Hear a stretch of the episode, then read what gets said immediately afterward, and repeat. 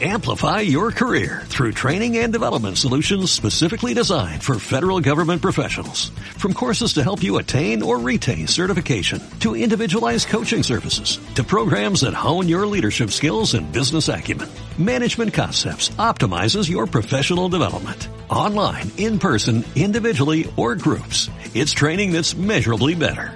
Learn more at managementconcepts.com. That's managementconcepts.com.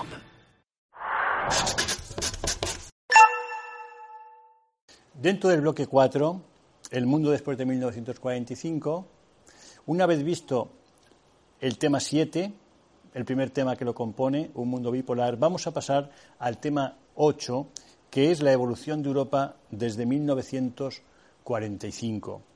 Vamos a comenzar hablando de una primera pregunta importante que sería la construcción europea, de 1941 a 1960. Esta construcción europea se inicia con el intento de unión franco-británica. Bien. En la primavera de 1940 se consolida la idea de una unión política entre Francia e Inglaterra. Protagonistas destacados de este proyecto fueron Jean Monnet y el famoso historiador Arnold Toynbee, director del Royal Institute of International Affairs. Toynbee elaboró un dossier aconsejando la puesta en común entre Gran Bretaña y Francia del control de los servicios económicos y militares, del comercio exterior y una ciudadanía común. Por encargo del Gobierno, redactó finalmente un Act of Perpetual Association. En mayo de 1940 comenzaba la ofensiva alemana. Fue entonces cuando Jean Monnet propuso a Chamberlain, sobre aquellas bases, una fusión de soberanías entre Inglaterra y Francia. El embajador de Francia en el Reino Unido, Jean Monnet, convencieron a De Gaulle para que ofreciese el proyecto a Winston Churchill. Solo usted puede intentarlo. El propio Premier anunció la nueva. Señores, Inglaterra acepta la fusión. El texto será corto y conciso. En este preciso momento de la historia del mundo moderno, el Gobierno del Reino Unido y el de la República Francesa desean hacer esta declaración de indisoluble unión e inquebrantable resolución en defensa de la libertad y la independencia frente a la sujeción a un sistema que pretende imponer una vida de robots y esclavos. Los dos gobiernos declaran que Francia y Gran Bretaña no serán en adelante dos naciones, sino una. Se creará una unión franco-británica. Cada ciudadano de Francia gozará inmediatamente de la ciudadanía británica y cada súbdito británico será ciudadano de Francia. Los recursos de los dos países serían puestos en común y durante la guerra solo habría un gabinete integrado por mitades bajo el cual estarían todos los ejércitos de mar, tierra y aire. Con aquel documento en la mano y desde el propio despacho del ministro del Interior, De Gaulle transmitió su contenido al presidente del Consejo francés, Paul Renaud, y éste lo presentó hora y media después ante el Consejo de Ministros. El mariscal Petain juzgó deshonrosa la proposición británica, siendo apoyado por una mayoría de los ministros.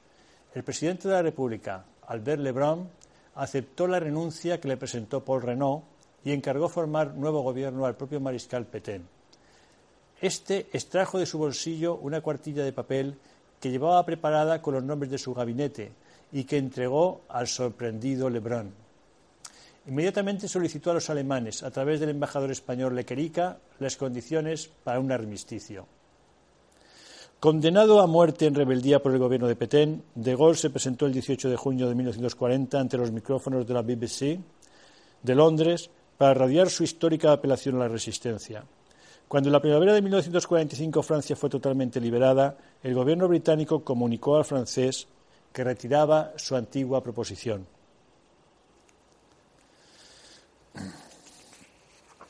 Vamos a pasar a una pregunta también muy importante en esta primera época de construcción europea del 41 al 60, que sería el Plan Marshall.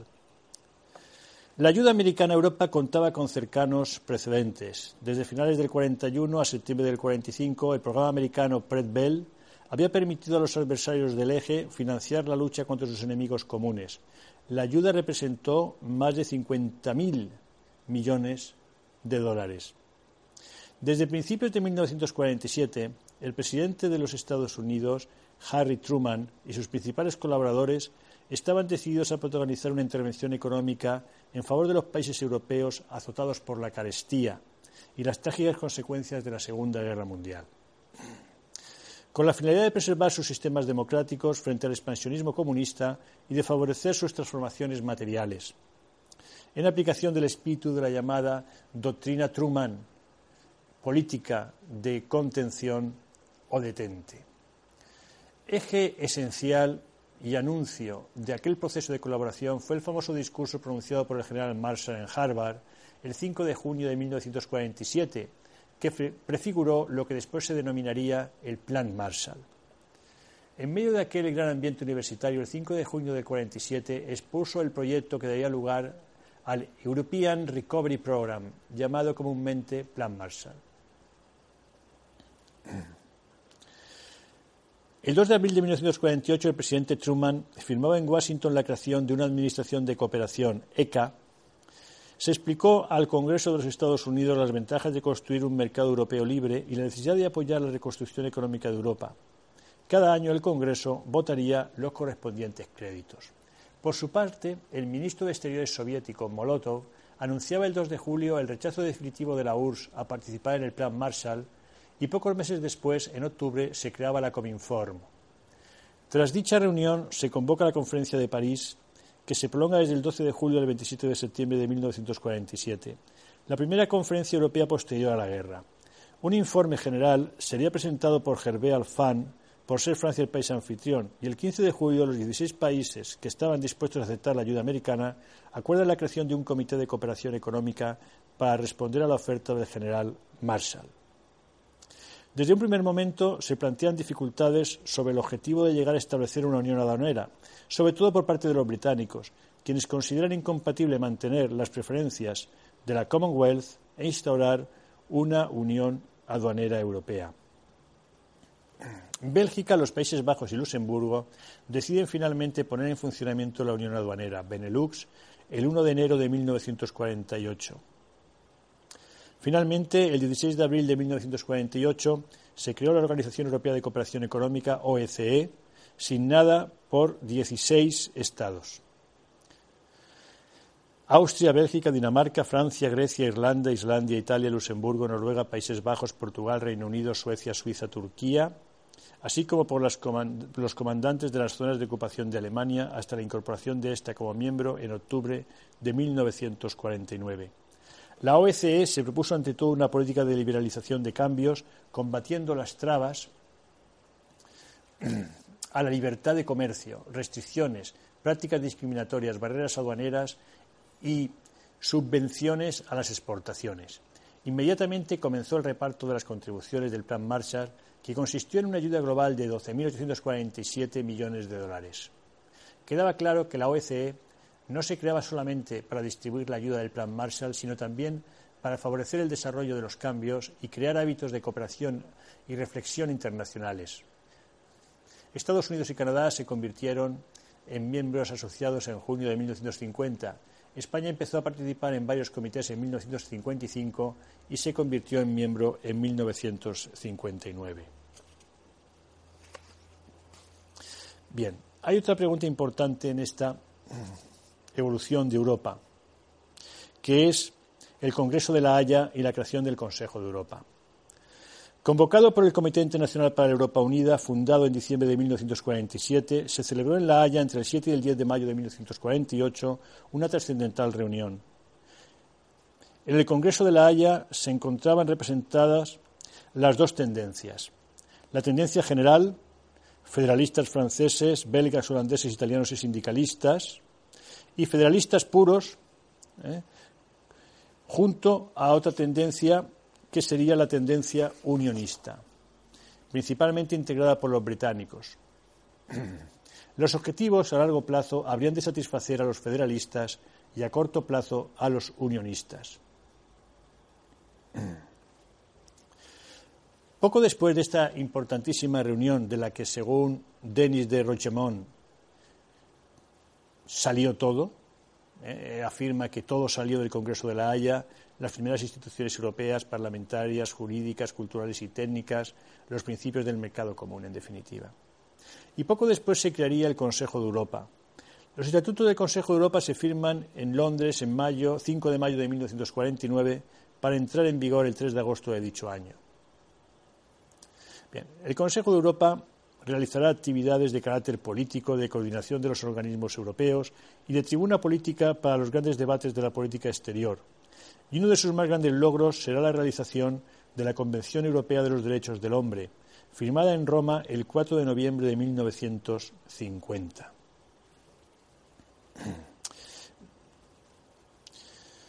La Convención Europea de los Derechos del Hombre entró en vigor el 3 de septiembre de 1953. Años después, el Consejo de Europa adoptó en Turín la Carta Social Europea en 1961, que entraría en vigor en 1965 enumerando una lista de derechos económicos y sociales como el derecho al trabajo, a la seguridad social, a la asistencia médica, a la organización sindical y a las negociaciones colectivas. Otro hito importante en esta etapa de la evolución de Europa de 1941 a, 1960 va a ser el Plan Schuman. La actitud de la URSS y los efectos de la satelización de Checoslovaquia hicieron cada vez más necesaria una solución política para Alemania, que en los meses centrales de 1949 se dotaba de una ley fundamental y disfrutaba del liderazgo de un histórico protagonista de su destino político, el canciller Konrad Adenauer. El puente aéreo americano sobre el bloqueo de Berlín puso en acción fantásticos medios militares que hicieron desistir a los soviéticos en mayo de 1949. La proclamación de la República Federal en octubre de 1949, a pesar de la manifiesta protesta de la URSS, y su entrada en la OECE, materializada el 31 de octubre y posteriormente el 31 de marzo del 50 en el Consejo de Europa, empujó a los aliados a integrar plenamente a la República Federal en el bloque occidental.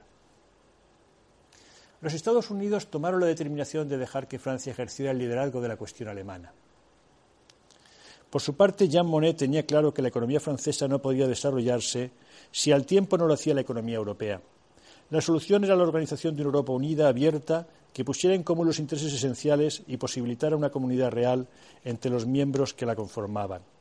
Fracasadas las gestiones con el Reino Unido, Jean Monnet diseñó una Europa de base franco-alemana, fijando su atención tan solo en dos grandes productos, el carbón y el acero, materiales esenciales para el armamento y para la industria.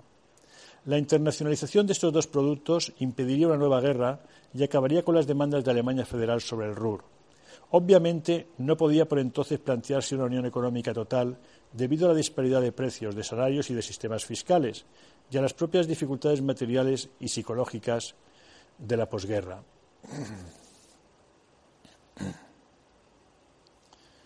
Depositario de la confianza del secretario de Estado de, los Estados Unidos, Dean Aitchison, para buscar una solución definitiva a la integración de Alemania Federal en Europa Occidental, Robert Schuman decidió contar con la colaboración de Jean Monnet para elaborar una propuesta. Se había fijado para el 10 de mayo de 1950 una conferencia en Londres entre los aliados, Exxon, Bevin y Schuman, y para entonces el ministro de Asuntos Exteriores francés debía aportar una solución.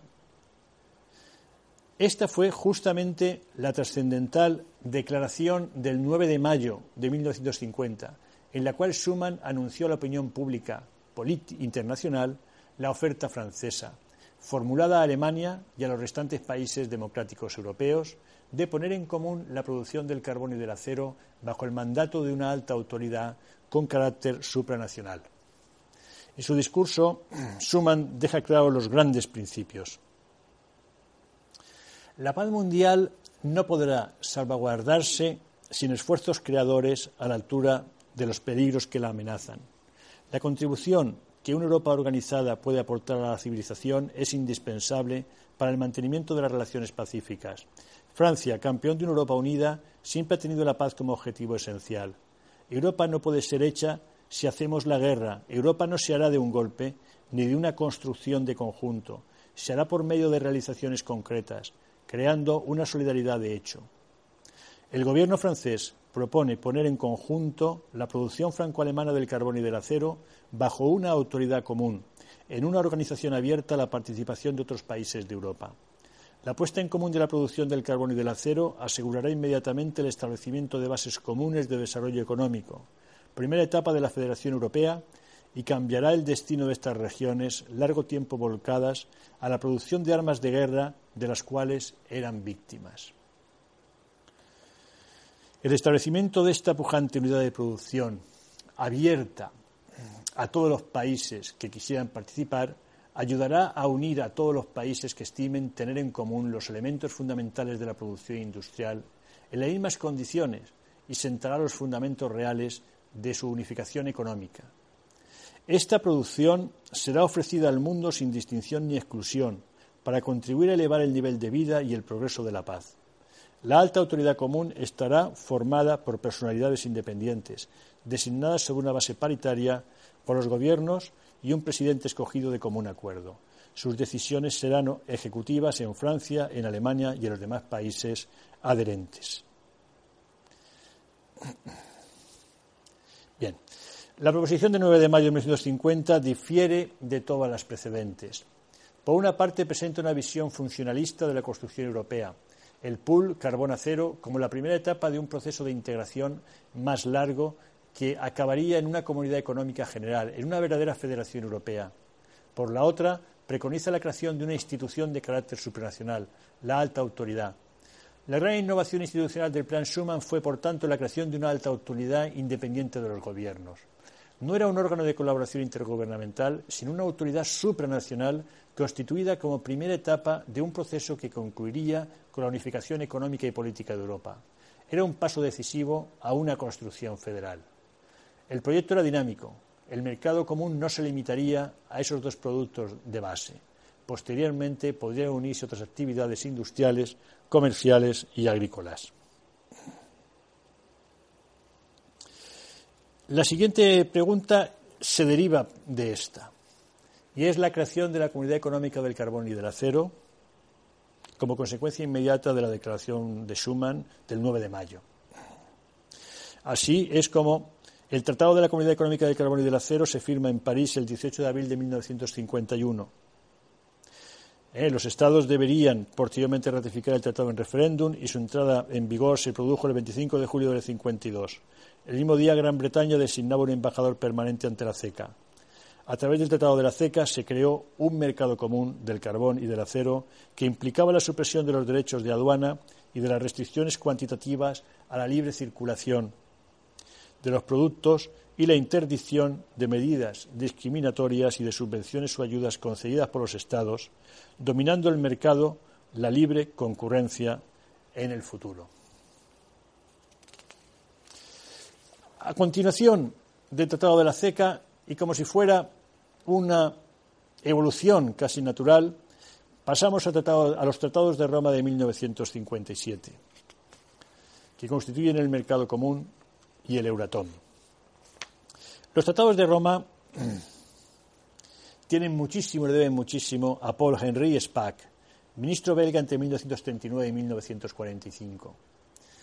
Elegido sucesivamente primer presidente de la Asamblea General de la ONU, 1946, de la Asamblea Consultiva del Consejo de Europa, 1949, y de la Asamblea de la CECA, 1952 fue el que finalizó el encargo de la redacción de dos tratados distintos en el que se establecía la Comunidad Económica Europea y el que creaba la Comunidad Europea de la Energía Atómica.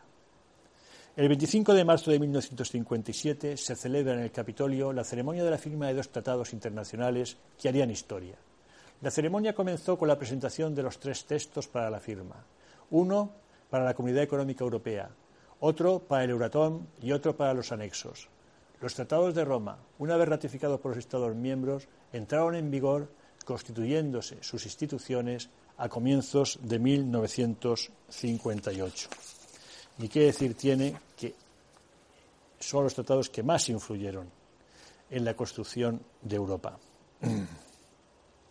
Y vamos a pasar a la siguiente fase, que es de la crisis al impulso de una organización europea, de los años 60 al 2007.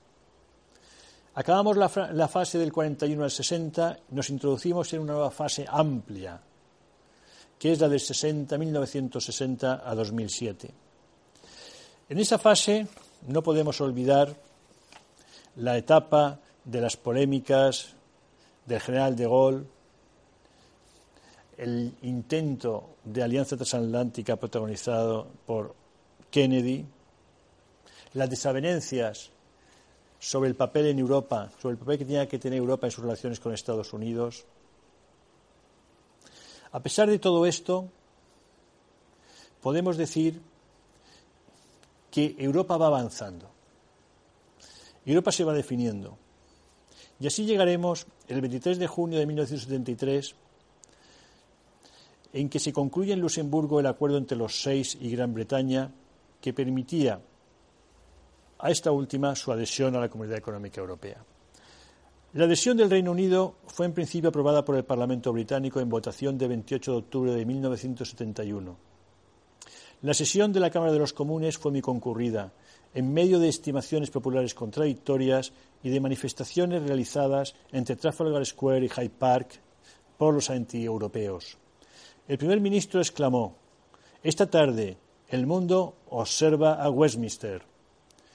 Con los gritos de tratado, tratado, Roy Jenkins, jefe de fila de los laboristas pro-europeos, prestó el respaldo decisivo.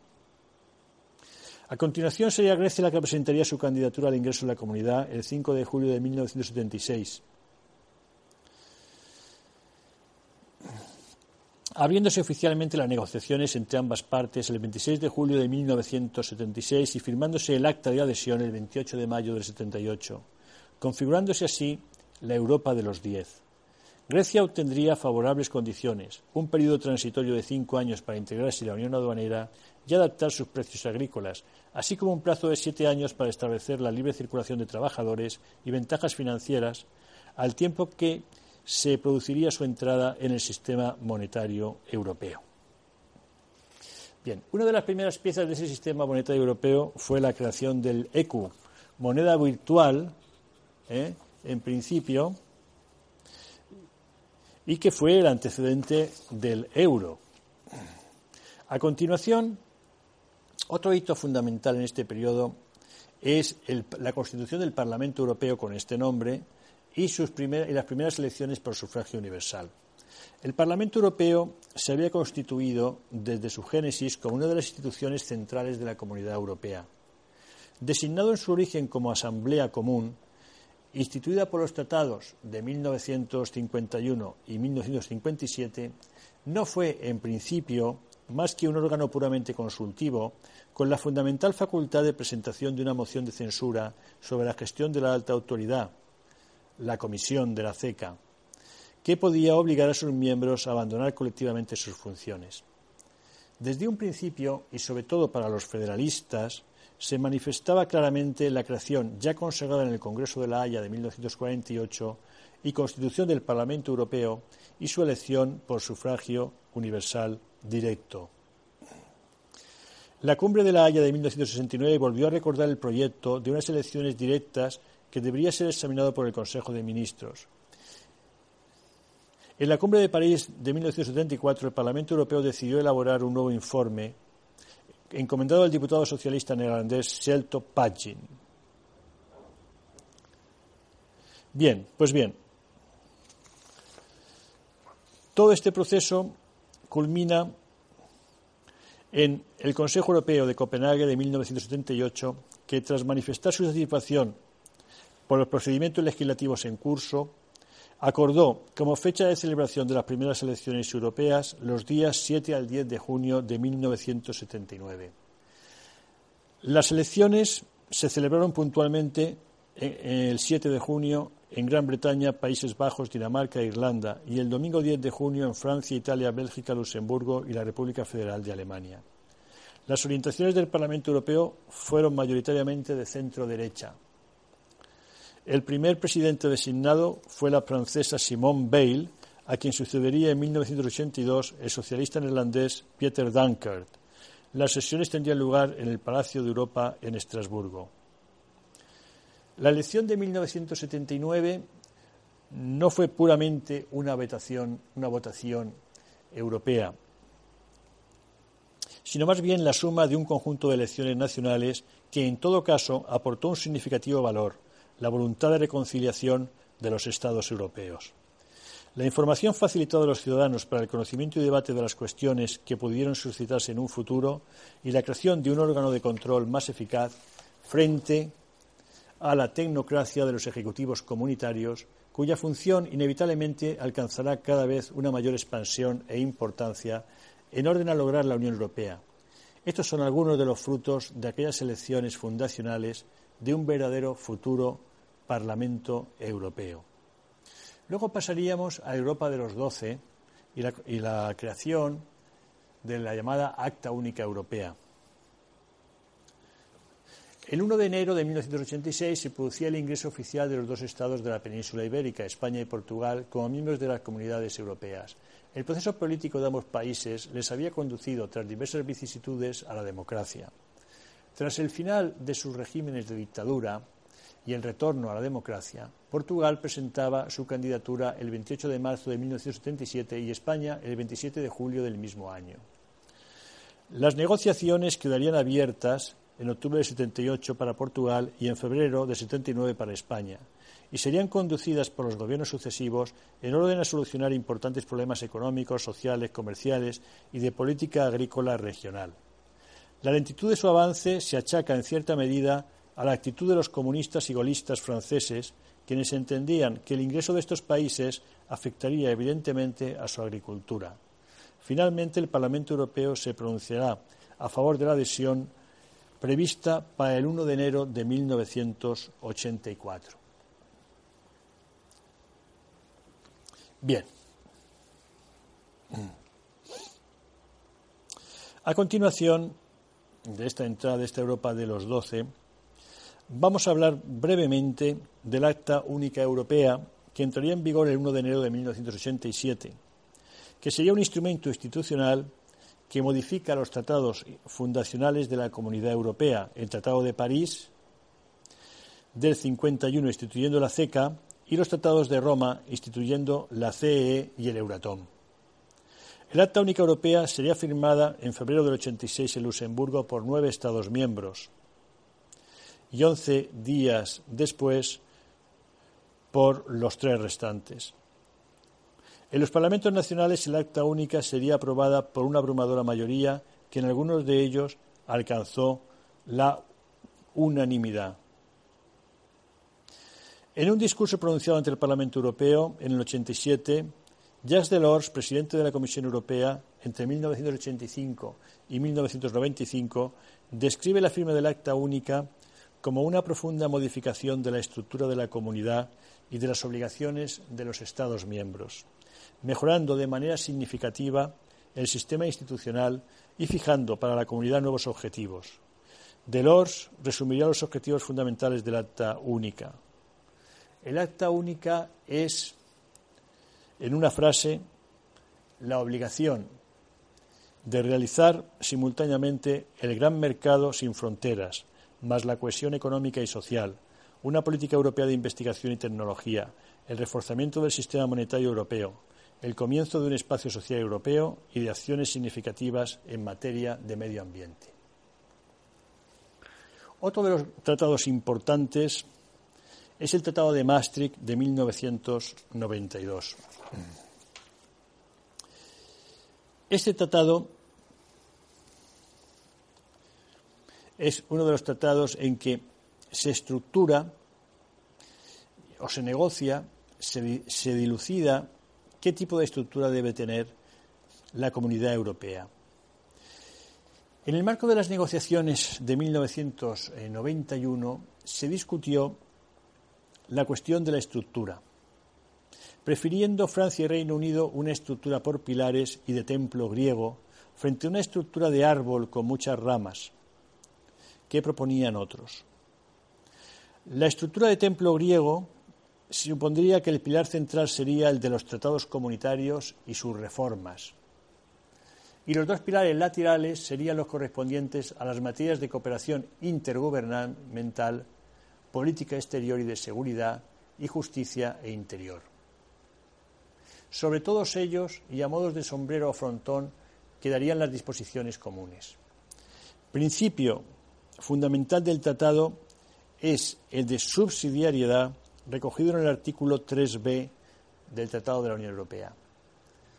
En los ámbitos en que no sean de su competencia exclusiva, la comunidad intervendrá conforme al principio de subsidiariedad solo en la medida en que los objetivos de la acción pretendida no puedan ser alcanzados de manera suficiente por los Estados miembros y, por consiguiente, puedan lograrse mejor debido a la dimensión o a los efectos de la acción contemplada a nivel comunitario.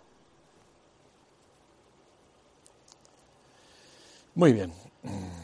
Vamos a pasar ahora a lo que sería el desarrollo de la Unión Económica y Monetaria. De aquí vamos a señalar solo tres cuestiones que son importantes para entender a la Unión Europea hoy día. Vamos a hablar de los criterios de convergencia del tratado que establece establecidos en Maastricht. Estos son criterio de estabilidad de los precios, inflación por encima del 1,5% de los tres Estados miembros con mejor comportamiento,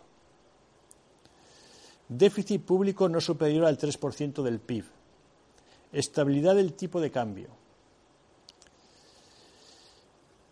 tipo de interés a largo plazo no mayor del 3% de los tres Estados miembros con mejor comportamiento. En su reunión del 15 y 16 de diciembre de 1995, el Consejo Europeo de Madrid adoptó también el nombre de la moneda europea, el euro, en sustitución de la genérica denominación ECU. Los gobiernos de los 15 acordaron asimismo el plan de introducción del euro, que llegaría en un proceso evolutivo hasta el 30 de junio de 2002, periodo en el que los bancos centrales y las autoridades públicas procedieron a la sustitución de los billetes y monedas nacionales por los billetes y monedas en euros. El Tratado de Maastricht tuvo importantes modificaciones derivadas del Tratado de Ámsterdam y el Tratado de Niza. Estos tratados, en el caso del Tratado de Ámsterdam, hace modificaciones institucionales el Tratado de Niza incide mucho en las ponderaciones de los votos, en el reparto del poder, en los mecanismos para tomar decisiones. Pero realmente el tratado que más nos importa es el Tratado de Lisboa, porque es el que está vigente en este momento, aunque va a ser modificado mm, próximamente. Bien. El Tratado de Lisboa arranca, eh, tiene mucho, arranca, podríamos decir, en el diciembre de 2007, en que los dirigentes de la Unión Europea firmaron este tratado culminando así unas negociaciones sobre asuntos institucionales que habían durado varios años. El Tratado de Lisboa modifica los tratados de la Unión Europea y de la Comunidad Europea, ahora en vigor, pero no los sustituye. El nuevo texto proporcionará a la Unión el marco jurídico y los instrumentos necesarios para hacer frente a los retos del futuro y dar respuesta a las exigencias de los ciudadanos. Gracias al Tratado de Lisboa, estará, Europa estará en condiciones de expresarse con más claridad ante sus socios internacionales. Se pondrán en juego todas las capacidades económicas, humanitarias, políticas y diplomáticas de Europa para fomentar sus intereses y valores en todo el mundo, respetando los intereses particulares de los Estados miembros en el marco de las relaciones exteriores. El alto representante de la Unión para Asuntos Exteriores y Política de Seguridad, que también será vicepresidente de la Comisión, dará mayor peso, coherencia y visibilidad a la actuación exterior de la Unión Europea. El nuevo Servicio Europeo de Acción Exterior asistirá al alto representante en el desempeño de sus funciones. La personalidad jurídica única de la Unión fortificará su poder de negociación, convirtiéndola en un actor más eficaz a escala internacional y un socio más visible para otros países y organizaciones internacionales. El desarrollo de la política europea de seguridad y defensa se hará conservando un sistema especial de toma de decisiones. Sin embargo, también preparará el terreno para la cooperación reforzada de un grupo más reducido de Estados miembros. El Tratado de Lisboa supone un gran salto adelante en la construcción europea, pero también plantea serias incertidumbres. Será el tratado número 18 de la Unión Europea, es decir, uno más que modifica los anteriores, pero no los deroga. Esta es la gran diferencia con la Constitución, que pretendía ser un compendio de todos los tratados anteriores y así simplificar el derecho fundamental de la Unión. Una de las incertidumbres más serias que plantea el nuevo tratado es el reparto de poderes entre el presidente del Consejo Europeo, el alto representante y el presidente de la Comisión. Existen muchas dudas sobre la presidencia de la Unión. Existen riesgos de la división de la presidencia en cinco niveles diferentes. El presidente del Consejo Europeo, el grupo de tres Estados miembros que forman el equipo presidencial durante 18 meses, el Estado miembro que ostenta la presidencia durante seis meses, el alto representante para la política exterior y presidente del Consejo de Ministros de Asuntos Exteriores, el presidente del Eurogrupo, el club de los países del euro. Algunas de las deficiencias se podrían corregir. Por otro lado, el nuevo texto no recoge los símbolos de la Unión, bandera, himno, divisa y Día de Europa, como hacía la Constitución Europea. El Parlamento Europeo ha presentado una propuesta para que estos símbolos sean oficiales en la Eurocámara. Bien.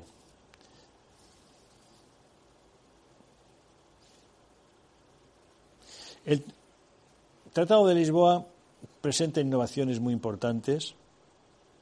Efectivamente, eh, el presidente del Consejo Europeo es una institución nueva. El alto representante de la política exterior y seguridad común es una figura que se consolida. La Comisión Europea se convierte en un organismo más eficaz. El Parlamento Europeo adquiere nuevos poderes, los parlamentos nacionales también tienen su papel, eh, aplicando el principio de subsidiariedad. Hay un sistema de voto más claro. Se extiende la votación por mayoría cualificada a 43 nuevas áreas. Existe una Carta de Derechos Fundamentales que tendrá el, mismo valor jurídico que los tratados. Justicia e Interior adoptan el sistema comunitario, o sea, se hacen eh, instituciones propias de la Unión Europea, no intergubernamentales. Se crea y se define la personalidad jurídica de la Unión Europea y también se acepta la iniciativa popular europea. Evidentemente son avances importantes, pero todos sabemos que hoy día los grandes avances que son necesarios son los avances relativos a la gobernanza económica de Europa y con aspectos vinculados a la unión fiscal, a reformas importantísimas que deben hacerse del Banco Central Europeo. En definitiva, si se quiere construir una unión política, es fundamental construir una unión eh, fiscal, una unión económica eh, y una unión bancaria. La última pregunta de este tema sería la Unión Europea en el escenario global. Voy a ser breve en esta cuestión y señalar los aspectos eh, más relevantes. Trataremos de extraer algunas conclusiones sobre lo que ha supuesto la integración europea en este periodo de la historia de Europa, en estos más de 50 años. Podríamos decir que con el logro del mercado interior único, las relaciones intra-CE dejaron de considerarse internacionales para conceptuarlos como flujos interregionales. Y de cara al exterior, las continuas reducciones del arancel aduanero común convirtieron a la Comunidad Europea en el espacio comercial de más fácil acceso en todo el mundo. No solo por su baja protección media ad valorem del 3%, sino también porque está exento de crestas proteccionistas para los productos más sensibles, en contra de lo que todavía sucede en Estados Unidos, Japón y otros países. En sus primeros 50 años, la Comunidad Europea, Unión Europea, hicieron posible, vía política agraria común, un extraordinario impulso de las producciones de alimentos y materias primeras, incluyendo en los últimos tiempos nuevas facetas como la bioenergía. También las acciones comunitarias en política de medio ambiente han sido altamente positivas. La unión monetaria del euro Ha sido una culminación histórica. ¿eh? Al ponerse en circulación la moneda común en 2002 para 12 países, que en no más de 10 años, ¿eh? en este momento sabéis que son 16, eh, en, poco tiempo alcanzará más de 20. Por lo tanto, con todos los problemas que lleva acarreados esta construcción del euro, el euro ha sido realmente un avance importante, pero debe ser complementado con esa unión fiscal y bancaria que comentamos anteriormente y con una verdadera gobernanza económica. El principio de subsidiariedad, de cooperación reforzada, pues se han revelado como principios de funcionamiento muy interesantes se ha intentado aproximar las instituciones europeas a los ciudadanos.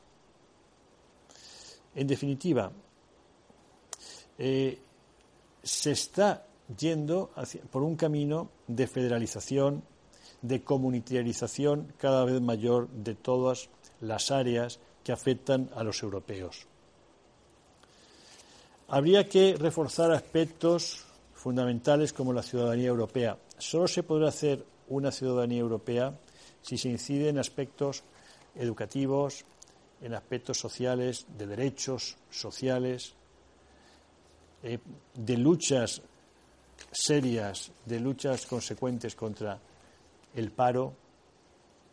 En definitiva, una verdadera política común que afecte a toda Europa sin desdeñar el necesario modelo social europeo. Porque si Europa es algo, es algo importante en el mundo, lo es en gran medida por ese modelo social que presenta al resto del mundo. Un modelo social que, con todas las modificaciones que sean necesarias, debería de ser irrenunciable. Amplify your career through training and development solutions specifically designed for federal government professionals. From courses to help you attain or retain certification, to individualized coaching services, to programs that hone your leadership skills and business acumen, Management Concepts optimizes your professional development. Online, in person, individually, or groups. It's training that's measurably better. Learn more at managementconcepts.com. That's managementconcepts.com.